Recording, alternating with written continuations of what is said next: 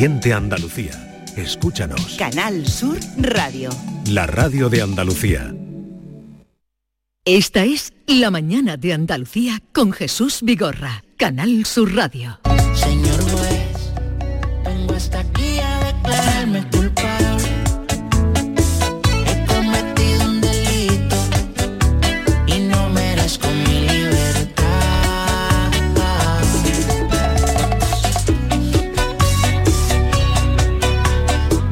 Señor juez Emilio Calatayú, buenos días. Hola, buenos días a todos. Emilio, buenos días. ¿Qué tal, es- Buenos días. ¿Qué tal está? Mejor que el país. Mejor que el país. ¿Usted encuentra que el país no, no anda bien? Anda muy mal. Yo estoy un poco mejor. Tampoco estoy para tirar cohetes, pero vamos, mejor que el país sí estoy. Si comparamos, ¿no? Si comparamos. Mejor. Bueno, no, vamos, si, si comparamos, no, no- no nos vamos a detener en eso porque nos llevaría ahora los argumentos, pero ya está, le preguntamos a uno, ¿usted cómo estaba? Yo estoy mejor que el país. Sí. Eh, Sí. Ustedes ya evalúan cómo está Emilio Calatayú, cómo está el país y ya está, sacan sus está. conclusiones. Porque Claro. quiero repasar algunas cosas eh, comentadas por usted, otras noticias de- del día. Por cierto, hoy le habrá llamado la atención eh, la noticia que hemos comentado en el espacio de ciencia, ¿no? El, el señor este que ha echado a andar. sí, el- que anda. Sí, andar, sí, sí, sí. Grande, ¿eh? La verdad es que, que es impresionante, es impresionante.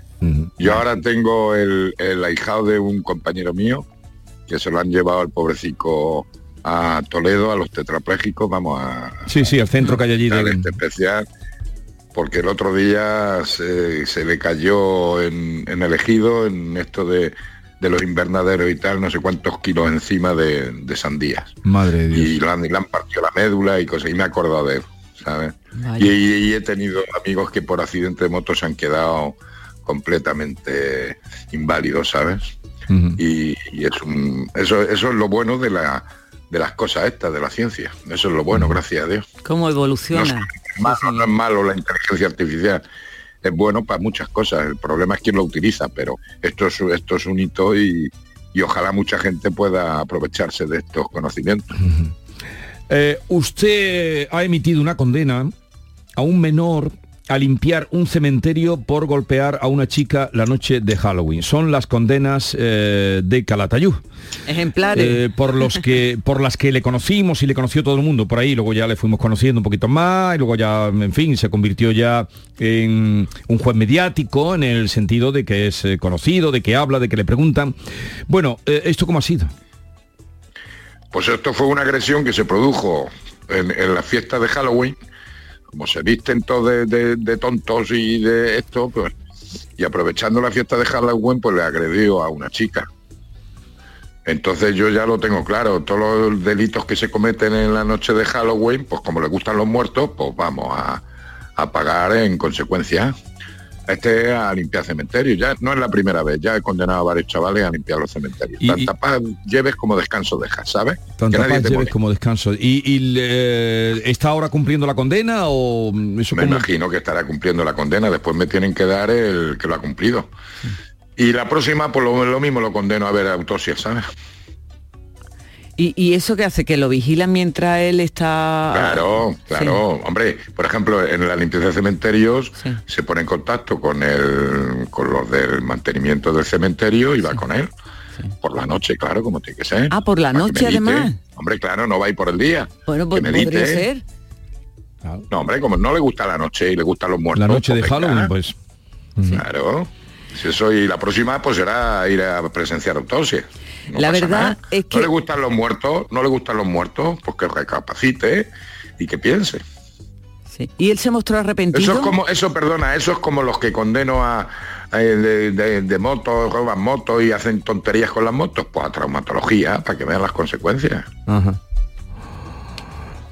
Pues ahí queda esa condena para los aficionados a los, a los muertos vivientes de Halloween. Sí, que es, una, que es una fiesta que cada vez va eh, extendiéndose. Sí, sí, ya está completamente que, integrada. en- Claro, se visten, se, aprovechando que van vestidos de, como ha dicho Pues el juez. cometen de todo. Eh, Claro, Cometen claro. de todo.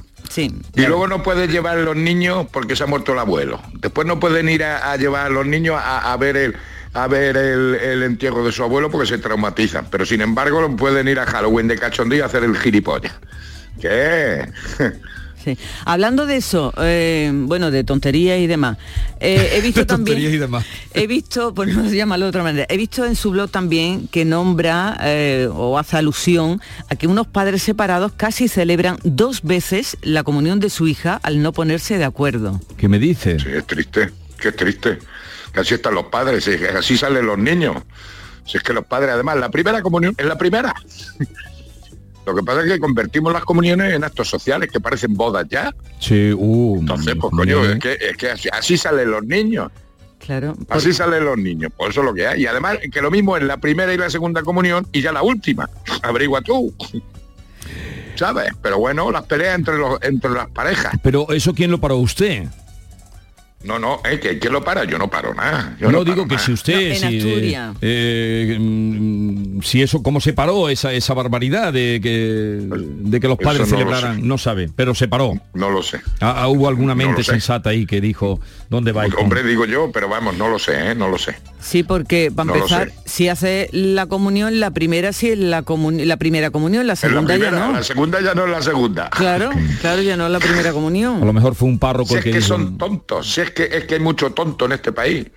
Hay mucho tonto. Y cada Ya. vez más tonto. A hay ver. más que botellines, como dice uno. Eh, ¿Usted cree que, mm, bueno, no vamos a decir España, Granada, Andalucía, eh, es racista? Pues mira, yo creo que no. Y más, por ejemplo, en Granada. Nosotros somos, vamos, yo ya soy granaíno. Aquí, aquí tenemos mezclas de todo. Y yo, gracias a Dios, tengo amigos negros, amigos moros, amigos gitanos, amigos cristianos. Yo tengo de todo. Y el albaicín, por ejemplo, pues es una, es una, es una convivencia que lleva cientos de años. Entonces que me hablen a mí de racismo. Ahora, que hay racistas, pues claro, claro que hay racistas. Pero como hay de todo, pero no, España y Granada y Andalucía no creo que sea racismo. No creo que sea racista. Y Pero tontos hay muchos, y mal educados hay más, cada vez más. sí. qué, qué disparate lo que ha pasado con el futbolista, ¿verdad? Sí, lo que pasa es que es que, hombre, yo me alegro por el chaval porque, vamos, me alegro por el chaval, por la repercusión. Ahora que quizás haya sido exagerada. Vamos, que haya llegado hasta la ONU a hablar y el otro apagando el Cristo de allí de Brasil y tal, vamos. Pero con- ya el Eto'o se, me, se metieron con el Eto'o y con el Alves y con el otro. Y el otro día salió un jugador que estuvo que en Granada se le, se le, se le llamó, pero pero es que hay mucha mala educación. Mira, a mí esto de, de la diferencia de baloncesto y el fútbol, me lo comentó hace años que coincidí con él en una conferencia, pues siempre se decía que en el baloncesto pues era la gente mucho más educada y el fútbol pues no.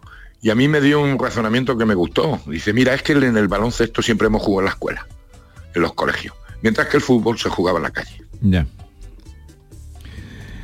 Eh, sí, eso sería, sería una explicación, indudablemente. Veremos qué pasa a partir de ahora. Ahora, si realmente eh, todo lo que usted dice, que, que se le ha dado una importancia que ha trascendido a España, ha trascendido el- e incluso el Atlántico, ha llegado a pagar el Cristo de Corcovado, que no sé de cuándo no, no lo apagaban, eh, pero a ver si sirve para que los, parece que los árbitros Hombre. tienen capacidad Claro. para detener un partido y pueden hacerlo, en fin, la liga profesional. Claro, claro, que hay que actuar con, con contundencia. Que no pasa nada, que si se cierra me- se, se, se recie- se cierra una esta, una grada o como sea, pues se cierra, se cierra un campo, pues se cierra, se suspende el partido, pues se suspende el partido, que no pasa nada. Si todos los días hay fútbol, todos los días hay fútbol, si esto ya es como antes. Es fútbol, fútbol y toro, como se decía antiguamente. Pues, todos los días hay fútbol. Yo me, me he desanimado con el fútbol porque ya no saben ni qué, qué competición juegan, ni qué tal, ni cuál. Todos los días hay fútbol. Que está usted Pues eh, una sobredosis de fútbol, tiene usted. Yo sí, yo sí. Yo, vamos, yo, sobredosis. yo como no tengo, como no tengo ni el Movistar ni nada de nada, yo no pago para ver el fútbol. A mí me ha gustado el fútbol, por irme al bar, tomarme mi cubata y estar con los amigos pegando voces y tal y que cual y ya está.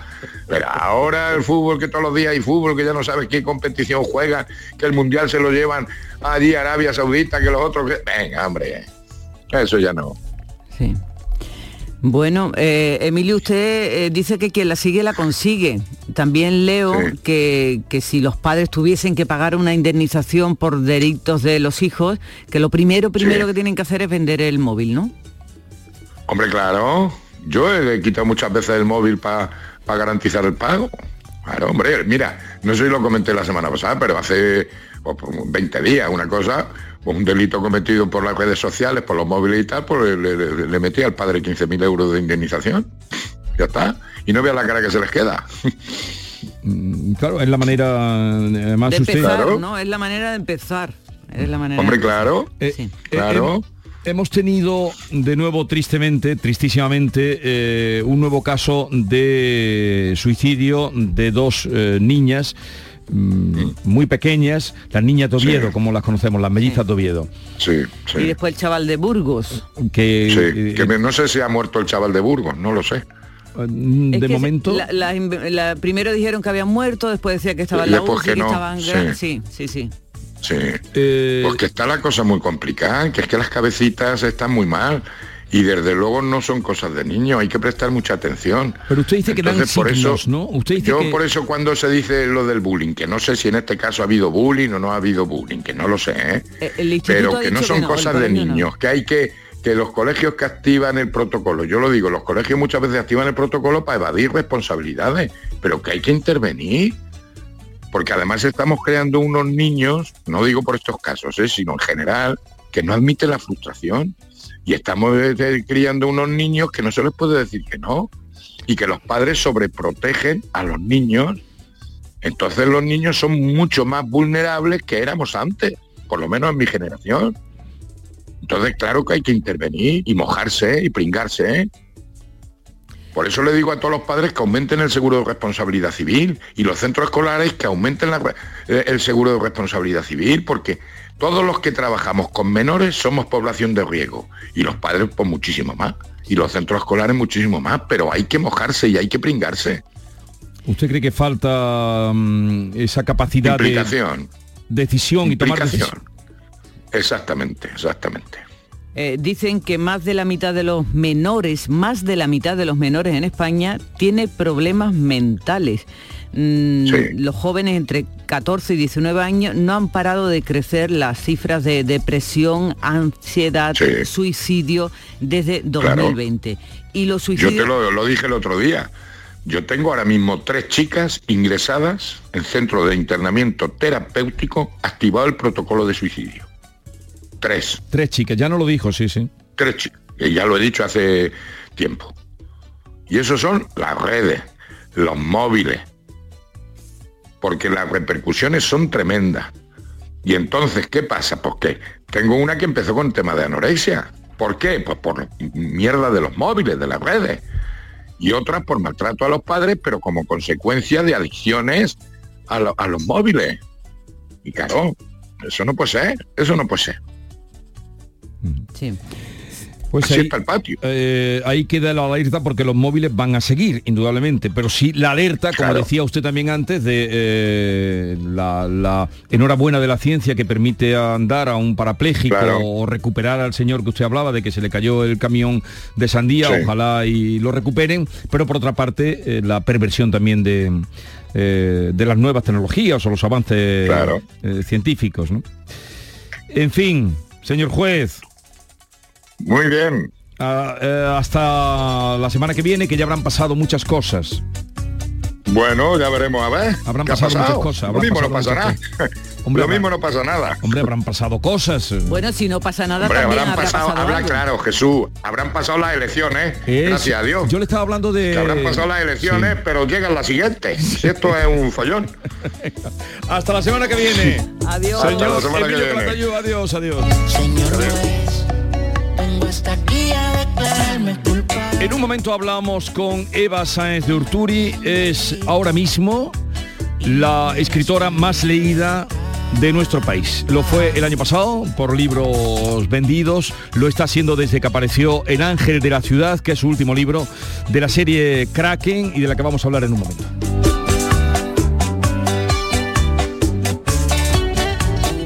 Esta es La mañana de Andalucía con Jesús Vigorra, Canal Sur Radio. Publicidad electoral. La vida son elecciones. Por eso, ante la privatización, elijo lo público. Ante la subida de precio del alquiler, elijo poder limitarlo. Elijo que mis hijos puedan tener una educación pública de calidad. Elijo que haya más árboles que cemento en mi ciudad. Elijo que nuestros mayores tengan unas pensiones dignas. Elijo poder salir de casa y volver sin miedo. Por eso ahora, elijo vivir dignamente. Y el 28 de mayo, elijo seguir eligiendo. Vota lo que piensas. PSOE. Vivimos en el país de las promesas incumplidas.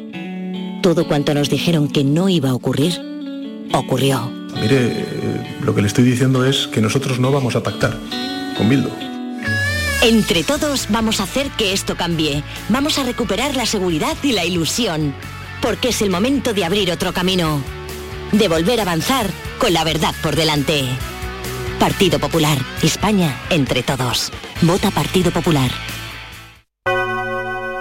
Este es un espacio de publicidad electoral gratuita regulado por la Junta Electoral. Por incomparecencia de la candidatura a la que le correspondía la emisión a esta hora, Ciudadanos. no podemos ofrecerles la referida publicidad. Ha llegado la hora de volver a lo local, responsabilizándonos de la suerte de nuestros vecinos, apostando por el consumo de proximidad, cultivando el trato cercano y preservando lo aprendido de nuestros padres. La patria empieza en los barrios y en los pueblos. No permitamos que la inseguridad, la degradación y la falta de servicios nos los arrebaten. Este 28 de mayo, cuida lo tuyo. Vota a Vox. Publicidad electoral. Canal Sur Sevilla.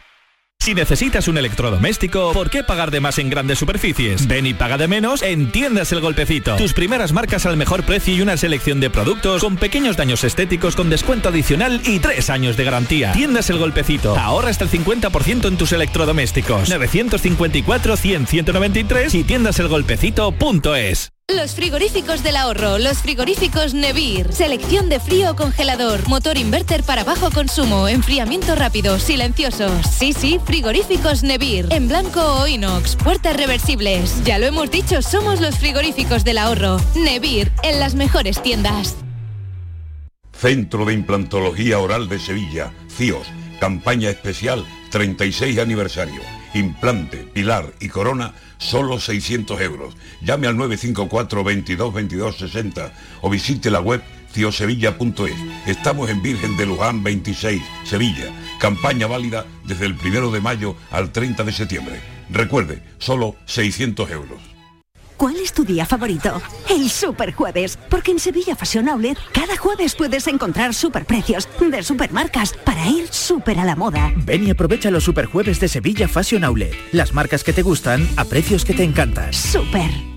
Las mañanas de los fines de semana son diferentes y especiales en Andalucía, porque en Canal Sur Radio te ofrecemos una radio llena de actualidad, muy cercana, divertida, en días de Andalucía, con Carmen Rodríguez Garzón. Te espero sábados y domingos a partir de las 8 de la mañana en Canal Sur. Más Andalucía, más Canal Sur Radio. Esta es La mañana de Andalucía con Jesús Vigorra, Canal Sur Radio.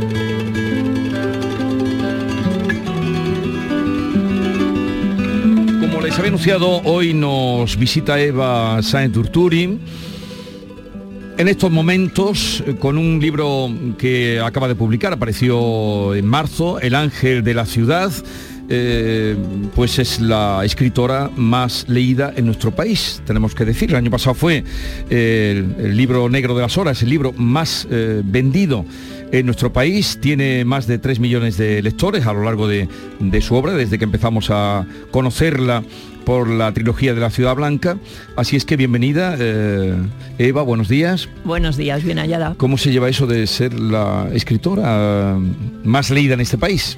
Con agradecimiento, con mucho agradecimiento a los lectores que me compran, claro. Cuando entregó su primer manuscrito, ¿pensaba que esto podría llegar? No, porque lo tuve que autopublicar, imagínate, con la saga de los longevos en 2012. Que va, que va. Ha, ha- ha habido mucho escalón subido desde entonces. Para situar un poco a nuestros lectores, el ángel de la ciudad continúa con las aventuras de su personaje fetiche, el inspector Unai López de Ayala, alias Kraken, incluso ya veo que le ponen de la serie Kraken a, Ajá. a- a los libros donde aparece, que se desplaza a la ciudad de Venecia eh, tras un incendio que hay allí en un palacio. Han desaparecido 20 valiosos libros que habían viajado hasta allí desde la Biblioteca Nacional de España para una exposición, pero también seis personas, entre las cuales puede estar su madre. Eh, una falsificadora de altos vuelos y de muchas máscaras. De Vitoria a Venecia, donde vivimos esta trepidante historia. ¿Por qué Venecia? Pues mira, en este caso es la trama la que me lleva al escenario. La trama trataba de falsificaciones, en primer lugar de libros antiguos y después de lienzos de Dalí.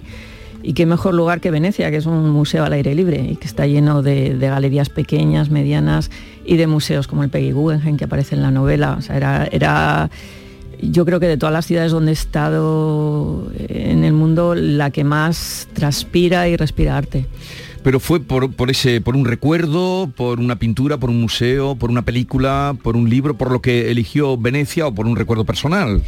Conocí a Venecia desde los veintipico años y, fue, yo creo que fue la primera ciudad donde me dio el mal de, de Stendhal, de que no, no podía asimilar tanta belleza. O sea, me explotó la cabeza entonces. Y, y yo creo que, la, que la- los lugares se te quedan, ¿no? Y cuando eres escritora eh, siempre aparecen, cuando comienzas con las tramas planeando y planificando una novela, dices, bueno, ¿dónde puedo, dónde puedo eh, poner a Kraken recorriendo estos lugares? Y en Venecia eh, se me multiplicaban los escenarios, era muy fácil. Una trama como estas de investigación y eso, eh, buscaba escenarios, eh, pues eso, necesito un palacio en una isla, bueno, pues buscaba y la encontraba, ¿no? Que era la isla de Santa Cristina. Necesitaba una isla donde esconder a, unos cuantos libreros y necesitaba que estuviese oculta, pero como a 20 eh, minutos de Venecia, y la encontraba, era la isla de los franciscanos. Pero claro, Eva, tuviste que buscar mm, dispersando o, el turismo, porque Venecia está invadida Sí. y entonces mm, tú misma cuentas que en la Plaza de San Marco, donde se hacen todos los turistas, eh, la foto entre las dos columnas, entre San Marco y San Teodoro, pues eh, eso, por ejemplo, los venecianos nunca se fotografarían allí. Eh, eh, digo, tuviste que hacer una, un tra- Una criba, sí. desbrozar, ¿no? De, de en medio de todo el turismo. Sí, sí, busqué la Venecia, la no turística. Entonces, cuando fui a documentarme, pues iba en noviembre, iba en, en febrero, es decir, cuando no había nadie, cuando realmente es una ciudad bastante provinciana, fíjate, a las 10 de la noche no queda nadie, en, época no turística no queda nadie por la calle, nadie. Y, a las 7 de la mañana te levantas, como haría Kraken a correr, y hay mucha niebla, es cierto que hay una niebla que te, se te- se te pega los pantalones y, se te quedan humedecidos los pantalones. Y eso para novela negra, claro, daba muy bien esa parte no, no tan turística de Venecia. ¿En algunos de, en alguno de tus viajes te caíste al canal? No, me daría bastante asco, la verdad. Hay quien se cae, ¿eh? Hay quien se cae. Mira, se dice que hay millones de, de- de móviles de iPhones ahí abajo. Sí, sí, porque ten en cuenta que está todo el mundo sacándose un selfie cuando se sube Sí, también porque- a, un- a la góndola y las góndolas se mueven mucho, hay Sí, que decirlo, sí, ¿no? Y yo creo que hay miles y miles y miles de móviles ahí abajo, sí. Eh, me acompañan Maite Chacón, Hola, eh.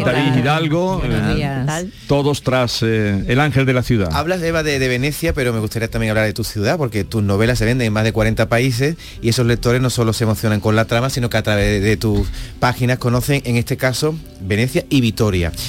Ha habido otros escritores, se me ocurre, eh, vasco, pero también se me viene a la cabeza Ken Follett, ¿no? que han ambientado su novela en Gasteiz, pero ninguno como tú la ha consagrado, creo yo, eh, como hiciste, por ejemplo, en El silencio de la ciudad blanca y en esta novela que traes hoy también, ¿no? Y tanto así que he leído que, que- que Vitoria se ha convertido, gracias en parte a tus lectores, en uno de los destinos más apetecibles para los viajeros culturales. Estoy pensando ya que te falta que te pongan una placa en Vitoria para que te lo agradezcan, ¿no? Porque eso es una gran promoción de la ciudad. Pues mira, el, el alcalde, eh, el alcalde me comentó en su momento y dice, eh, pues, pues a lo mejor un rinconcito en un parque higieno. No. Eh, con lo que yo por Vitoria esperaba que me muera y ya me ponéis una plaza en condiciones. en la plaza de la Virgen Blanca, por ejemplo, ¿no? Una, una estatua. O una avenida o lo que sea, pero yo creo que sí que sí que es cierto que he hecho, he atraído mucho turismo a, Vene- a, Sí, sí, a pero- Vitoria como para que me pongan un rinconcito en una en, Eh, que, en un que en parque, tiene su estatua, ¿verdad? Claro, y eso me ¿Te podían comentó el- ¿Y al lado no te gustaría o da igual? No. Pues fíjate, eso es una cuestión de presupuesto, porque eso lo puso la Fundación de la Catedral de Santa María y me decía John, que es el director, me decía, mira, entonces teníamos dinero, Eva. Entonces pudimos hacer una placa de, o sea, un, Una y Ken Follett ni siquiera visitó Vitoria, simplemente Sí, en sí, una sí. entrevista comentó que toda su legión de documentadores había pasado por, por Vitoria, había pasado también por por, por París, por Notre Dame y demás, y habían sacado algunas pinceladas de algunos de esos. Y ya, Ya. con eso, con una frase, Sí, con una sí, esto, sí. le montan una, Una estatua. Una estatua y me dijeron, Eva, en cuanto volvamos a tener presupuesto te hacemos, te hacemos Pero él otra". luego llegó a ir ¿no? a, la- a visitar una vez las obras, pero creo, sí. creo el- que, el- pero- creo que fue posterior, y por- Posterior, y, por, el tema de que le habían hecho el Exactamente. momento, sí. Eh, en el ángel de la ciudad eh, mm, te adentras en el mundo de las falsificaciones, de los grandes pintores, de los museos, de los eh, grandes libros. Eh, ¿Crees que en los museos hay- existen muchas falsificaciones o Sí. muchas o pocas? Sí, sí, hay muchísimas, hay muchísimas y, y eso es Sin lo malo dudarlo. que no, sin dudarlo, o sea, tú hablas con cualquier director o cualquier conservador, que son los que saben, de cualquier museo y te dice, "Pues, si decimos lo que nosotros sospechamos que aquí es falso, nos cierran el museo y deja de venir la gente. Esto es como lo de las reliquias del medievo. Exactamente, o sea, ya hay que seguir diciendo que este Dalí es verdadero, sí, sí. Eh, ¿Y has conocido algún falsificador? No, ni quiero. No, ni quiero. Me han, me han propuesto mi, mi recientemente fallecida Antonia Kerrigan, mi, mi agente. Eh, sí que, sí. Sí que me, me lo propuso y tal. Dije, Antonia, no, no quiero, no quiero conocer a nadie que sea delincuente. Es un tema de límites personales. Eh, Eva, los que somos aficionados al género, estamos deseando la siguiente, la Pero próxima que aventura. está en la promoción, Chatina. No, no le voy a preguntar por su siguiente libro. No, no, Una no, broma. no iba por ahí. Perdón, Lo perdón, perdón. Lo único que te digo es que los que somos aficionados, cuando nos, nos encariñamos con, un, con un uno de los personajes, estamos ávidos por conocer, venga, en qué nueva aventura nos va a meter. Eso como lector. Pero como autor, como autora, Eva, ¿qué supone para ti estar tanto tiempo acompañada de, de Kraken? que piensas en él, te obsesionas eh, No. durante tantos años mm, que La lleva verdad es que no. acompañándote. Por cierto, desde la adaptación de, de Calpar Solo ya lo tengo en la cabeza, ya sé que es Javier Rey. La cara, tiene la cara de Javier Rey, del actor maravilloso. Sí, bueno, una, una no decide, de todos modos, el casting lo deciden. Fue un Claro, casting claro. magnífico, pero... sí, pero a, a los lectores ni, ni siquiera sé quién lo decidió. Sí. Sinceramente es algo que te dejan totalmente al margen.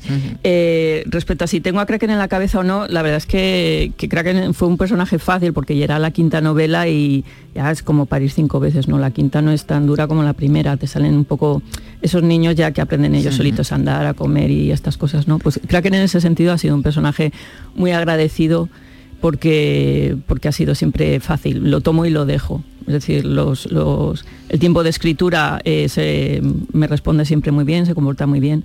Todos, todo el plantel de, de la serie Kraken, el abuelo, Esti, todos.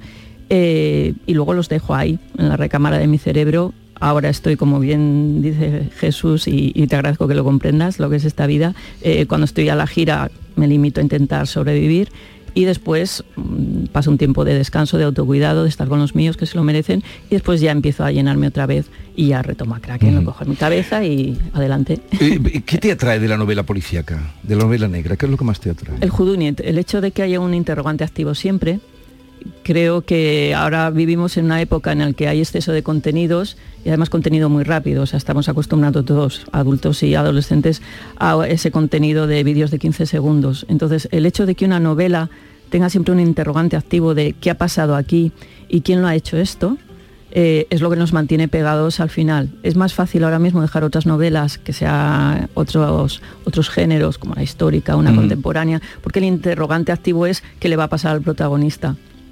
Pero eh, llama mucho más, es decir, a nuestro cerebro, que necesita esa dopamina, ese, quiero saber, quiero resolver el enigma, es mucho más fácil mantenerle enganchado con un Judunit, con, con un quién lo ha hecho. Metiéndonos un poco en la trama, ha- hay dos factores que impulsan a, a Ítaca, que, bueno, que ahora es Jimena, a abandonar el mundo de las falsificaciones. Una es el amor y la maternidad, ¿no? Porque ella queda embarazada. Pero también algunos de tus personajes se mueven por la venganza. Y te quería preguntar a ti, que hace esos perfiles psicológicos de los personajes, ¿qué es lo que más mueve las entrañas a una persona? ¿Es ser madre, es estar enamorada o es la venganza? Eh, depende del perfil de perfil de la persona para eh, para pasar de la venganza mental a la venganza física hace falta una serie de un perfil muy determinado no Eh, entre otras cosas normalmente hay poco control de poco control de los impulsos y ser muy cortoplacista es decir no pensar en, en- y segundo tener cero empatía es justo lo contrario de ser madre Eh, ¿La venganza puede ser legítima? Sí, muchas sí, obviamente cuando te han cuando te han destrozado la vida, sí, claro. Eh, bueno, eh, la novela negra eh, tiene también eh, servidumbres. La novela negra y sobre todo cuando estás con estos éxitos que estábamos diciendo el año pasado, mm, por todo lo alto, desde que apareció este libro, veo mañana salen de nuevo las listas de libros más vendidos y ahí está este libro, El Ángel de la Ciudad. Eso es una. te obliga a que no puedas entrar en otros, en, os- en otras historias. Bueno, ya contaste en Aquitania algo diferente, pero eh, He hecho siempre lo que he querido, Jesús, quiero decir. Empecé los Porque longevos. tú llegaste aquí ya con las cotizaciones hechas a no, la seguridad social. Digo que, que tenías tu trabajo. Exactamente. No, pero te quiero decir que cuando escribí Longevos la gente decía, venga Longevos 2, hice pasaje a Tahití, que no tenía nada que ver, era histórica. Cuando la gente quería Longevos 3, hice, empecé con Kraken. Cuando la gente quería Kraken 4, hice Aquitania. Mm, ¿Sabes lo que te digo? Que, a ver, bastante duro es escribir una novela, meterte en ella y sacarla adelante como para hacer lo que la gente quiere. Y segundo, es que a estas alturas, después de nueve novelas, hay gente que solo quiere longevos, gente que solo quiere Aquitania, o sea, Aquitania 2 y gente que solo quiere Krakens. Entonces, haga lo que haga, hay gente que le va a encantar y hay gente que eh, no le va a encantar tanto. Con lo cual, eh, sinceramente, tiro por la acera en medio, que es hacer en todo momento lo que Por cierto, ahora que estás hablando de tus lectores, lo que te piden, lo que te dicen, esta tarde a las 7 eh, Eva estará firmando ejemplares de su último libro, El Ángel de la Ciudad, en, en la librería Casa del Libro, que Casa está en el centro, en la calle Velázquez. Ahí a partir de las 7 estará firmando libros y foto, que ya es inevitable, ¿no? Sí. Firmar libros y fotos. Exactamente. Eva, como estás comentando, hace 11 años nadie te conocía, empezaste Ajá. con tus novelas y Sí. claro, tu vida ha cambiado mucho, incluso antes de entrar en la entrevista acabas de decir que estás cansada, es normal, estás en promoción. ¿Tú echas de menos tu vida anterior? Porque tú te dedicabas al, al gremio de la óptica. Sí, ¿Qué echas de menos de la vida anterior a ser esta famosísima escritora? Pues antes graduaba y ahora escribo libros. ¿Pero eres más feliz ahora, o? Eh, a ver, soy feliz como todo el mundo a ratos. no te voy a vender unicornios, ¿no? Quiero decir, eh, estoy más satisfecha con este trabajo que graduando, obviamente sí. Los libros, los libros dan mucha alimento, no solo para el que lo lee, ¿no? sino también para. Sí. para, para el que lo escribe. ¿Tienes muchas rutinas? Eh, ¿Cómo, ¿Cómo te planteas la época? Porque tú bien lo has dicho, ¿no? Mm. Hay una época en la que me alimento, ¿no? Mm. Supongo de lecturas, de, de vida, ¿no? De la Mm. vida. y Sí. luego llega la hora de sentarse a escribir. ¿Tienes, tienes, tienes manías? de ¿Cómo eres como escritora? No, hay mucha, hay mucha mitología que creo que no es bueno, porque después hay mucho, muchas personas que podrían ser buenos escritores y que escuchan tanto estas tonterías de, de manías y de rituales y de que a un escritor piensan que se basa en el talento, en la musa, en la inspiración, que mucha gente se frustra y dice, pues yo no soy así, ni siento esto, ni me apetece escribir todos los días una novela, luego no ser escritor. Y hay muchas muy buenas novelas eh, a medias en, los cajones de, todo el mundo. ¿no? Y pienso que hay que, hay que yo tengo esta labor de un poco de, pedagogía, de, poner los pies en la tierra y decir, señores, a ver, escri- escribir es otra cosa. Escribir es meterte en el despacho durante meses o años y hay unas partes que es la, documentación, otra parte que es la planificación de la novela, el escaletado y otra parte que son ya eh, el primer borrador, el segundo, el tercero. Normalmente le hago entre cuatro y ocho y después ya la parte con los editores de reescritura, que también es una parte que se eterniza bastante y dura bastantes meses. Pero, pero tú, igual que nos contabas antes de cómo has tenido que desbrozar para llevarnos a esa Venecia no turista, eh, una, una Venecia en la que paseamos contigo de la mano y con tus personajes, igualmente eh, hay un trabajo ahí muy meticuloso, ¿no? Igual que los títulos. Igual que los nombres que salen, eh, no- no- cada título sabe mm, tiene Sí, un sentido. tiene un porqué, los claro. nombres están muy elegidos siempre para que tengan, eh, ¿te gusta el simbolismo o lo que representan? Sí, siempre en todas, desde los longevos, todos los nombres han tenido, han tenido su porqué, desde que la hija de una, y me lo preguntaba el otro día una lectora, ¿y por qué se llama Deva? Bueno, porque, porque es un teónimo, es decir, es, es el nombre de un lugar, esto es muy celta, es muy del norte, eh, que los lugares tengan nombre de, nombre de dioses, ¿no? En el caso de Deva es una diosa protectora del agua. Unai en euskera significa pastor, significa el que cuida. Eh, claro, eh, esto te describe al personaje. Y te acá se le- Al perfilador, que no hemos dicho, el Exacto, perfilador. es un perfilador criminal, ¿no? Y que cuida, cuida de su ciudad y cuida de su familia. Itaca es la isla que nunca llega, es la boya tras la boya, Sí. es, es una eterna nómada. Es decir, que eh, Germán es el hermano por excelencia, el buen hermano por excelencia. El abuelo ni siquiera tiene nombre hasta, hasta la tercera novela que no desvelo, que se llama Santiago, Sí. porque está unido a Yago de la saga de los longevos. Sí. Es decir, hay, hay, un, hay todo un legado detrás del nombre del abuelo, pero hasta entonces es el abuelo, porque es el abuelo de todo el mundo. Y eso es algo que te dicen los lectores, ¿no? Es que el, el abuelo es como mi abuelo. ¿sabes? Eh, en fin, el mundo de Eva Sáenz Urturi, donde ya ven, desde los longevos aquí hay, existe relación. A las 7 en la Casa del Libro, feliz estancia en Sevilla, que, no- que te sea placentera a la Siempre vez. lo es, esto es un placer venir aquí, la verdad. Oye, y, y nada, eh, que sigas disfrutando de este momento en el que ahora los lectores te devuelven todo lo que tú has puesto en el ángel de la ciudad. Así es. Muchísimas gracias. Hasta la próxima. Un placer. En un momento estamos con Ricardo Iniesta, 40 años de la compañía Atalaya de Teatro, eh, seis espectáculos en gira y en repertorio y ahora va- hablaremos con él. Esta es La mañana de Andalucía con Jesús Vigorra, Canal Sur Radio. La noche más hermosa y Pilar Muriel te dan respuestas a tus preguntas. Qué bien, se acerca el fin de semana y con muchísimas ganas de encontrarme contigo. Ya sabes, viernes y sábados, a partir de las 11 de la noche hasta las 3 de la madrugada, un encuentro en el que la ciencia, la historia, el misterio y el crecimiento personal eh, va a ser el leitmotiv de nuestros encuentros. Te espero, no me faltes. La noche más hermosa con Pilar Muriel. Más Andalucía.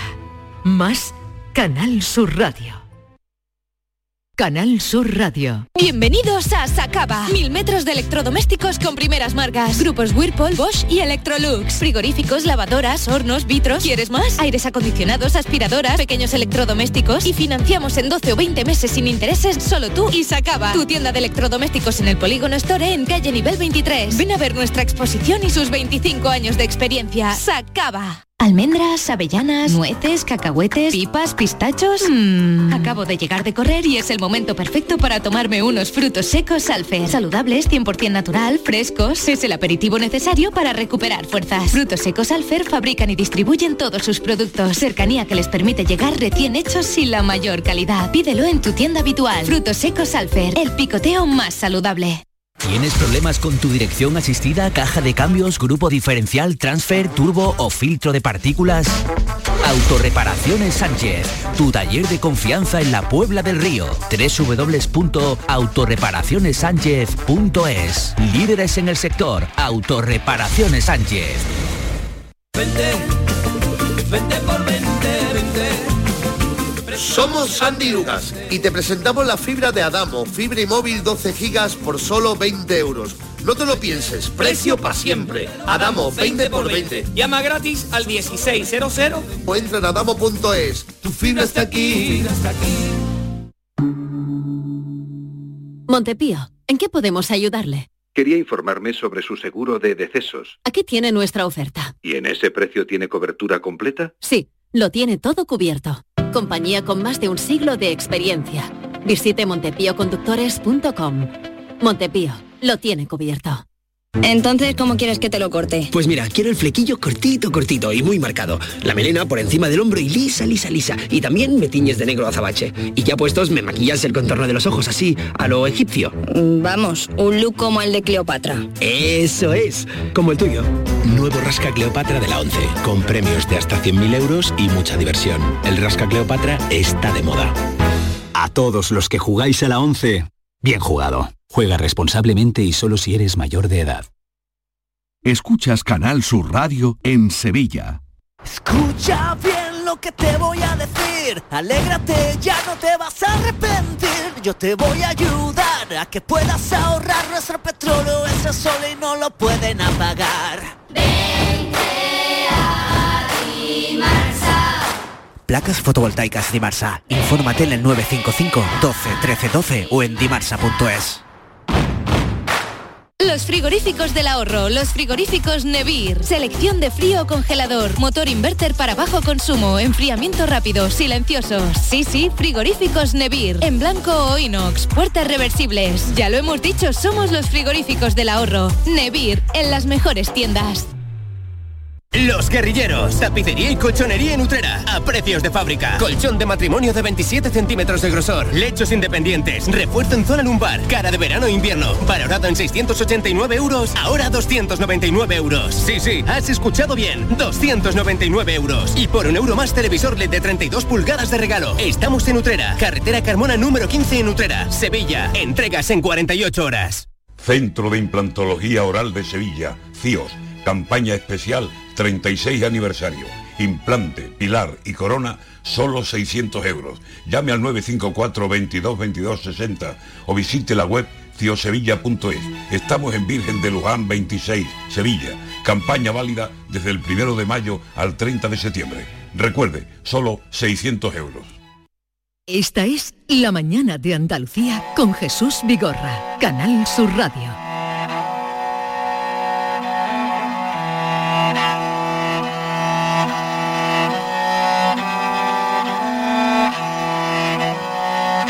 Bakçalarda kestane Bakçalarda kestane.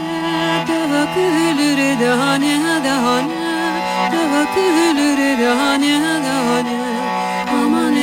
dane dane kelihanema takayım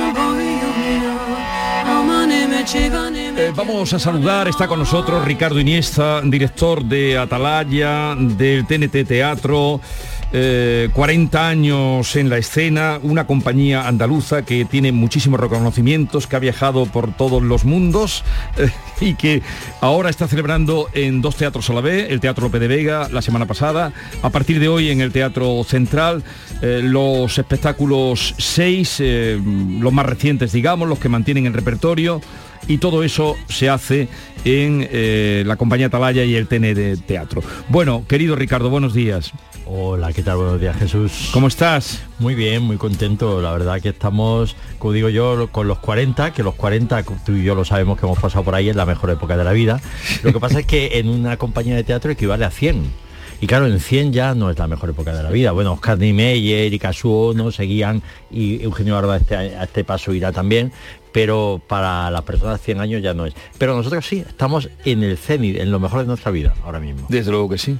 Porque tener seis espectáculos en repertorio. No, ocho, ocho. Tenemos además de estos seis, tenemos Esperando o sea, Godot. tú en este momento puedes hacer ocho espectáculos Ocho que son el extra, eh, Extra 25, punto 25 que es la que la retomaste con motivo Sí, de los se cambió 30, mucho la hora, Eh. Madre Coraje, Bertolt Brecht, Rey Lear, Shakespeare, Ricardo III Shakespeare, eh, El Maras- Avaro Molière, y Marasade. Marasade, y eh, luego Esperando a Godot, recientita, y Celestina, que lleva eh, 12 años en gira, que ahora irá a Cabo Verde, será el país número 44 que recorremos de todo el planeta, de todos los continentes, y sigue en gira también Celestina. Pero Celestina se ha hecho ya tantas veces en Sevilla que no la quisimos meter bueno, y en entre estos Andalucía. Pero cualquier espectáculo de estos tú lo puedes hacer Ahora mañana. mismo, sí, sí, mañana, mañana.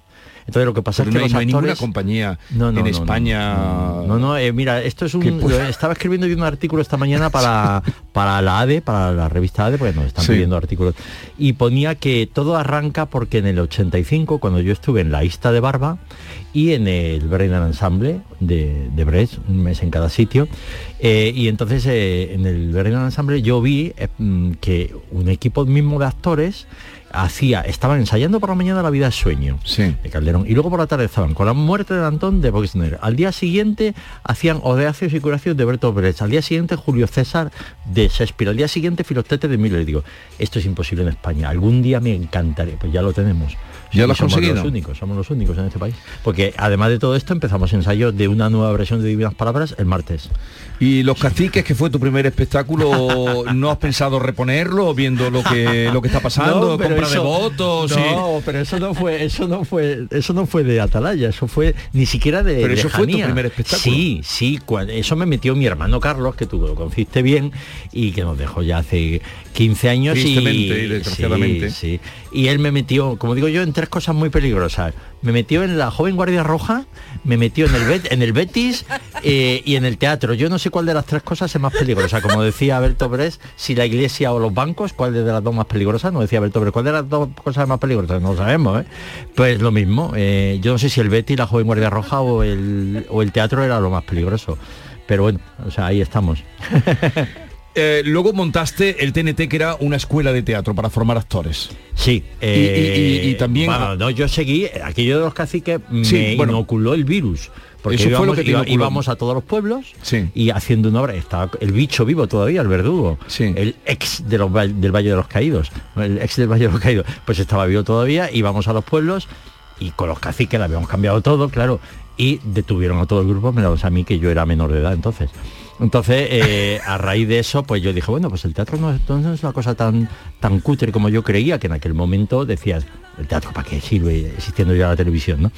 Y años después sí, ya, mm, sobre todo cuando llegó el Odin Theater y me quedé subyugado y enamorado Sí, del Odin y Theater. em- empezaste a hacer un teatro radicalmente distinto, muy experimental, sí. eh, no había mm, aquella rebelión de los objetos, aquellas cosas Claro. que, que hacía hasta llegar luego a la palabra, luego ya entraste en el teatro de palabra a palabra y de ahí no ha salido con estos títulos que, que hemos dado. Pero no, lo que iba era que, que, eh, haces compatible la enseñanza con la dirección, también te dedicas a la enseñanza. Sí, sí, sí. Además cada vez me gusta más porque fíjate, yo hasta Herreiliar, el culpable de Que lo tendréis el, sábado en el, en el central. En el Teatro que es, claro, es la gran obra del Teatro Universal, la más grande.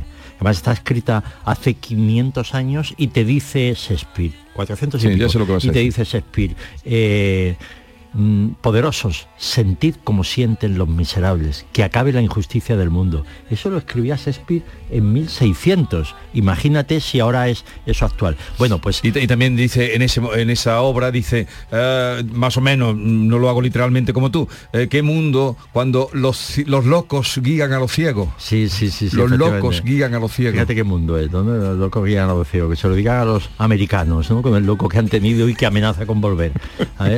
Eh, o a, a los brasileños. Dime, dime. No, me ibas a decir algo de la enseñanza, ¿no? Que el rey sí, ha sí. sido culpa de que tú te hayas volcado es, más. Sí, en- porque yo eh, daba clases, formé de hecho Atalaya a base de, de talleres, que fíjate, ayer murió una actriz, Rocío Borrallo, una actriz sevillana con 42 años que intentó también entrar en, en el taller nuestro, en el laboratorio. Y, y los laboratorios los fuimos haciendo y todos los actores que hay ahora mismo en Atalaya provienen del laboratorio. Pero, ¿qué es lo que pasa? Que eh, a mí me decía, uff, a mí esto de enseñar. Y de repente Rilliard mi, fue como, como digo yo con San Pablo cuando se cayó del caballo, ¿no? Sí. Y se le apareció y cambió de ser radicalmente en contra. de- Bueno, pues yo que la palabra, bueno, más o menos me interesaba, pero siempre que estuviese muy texturizada.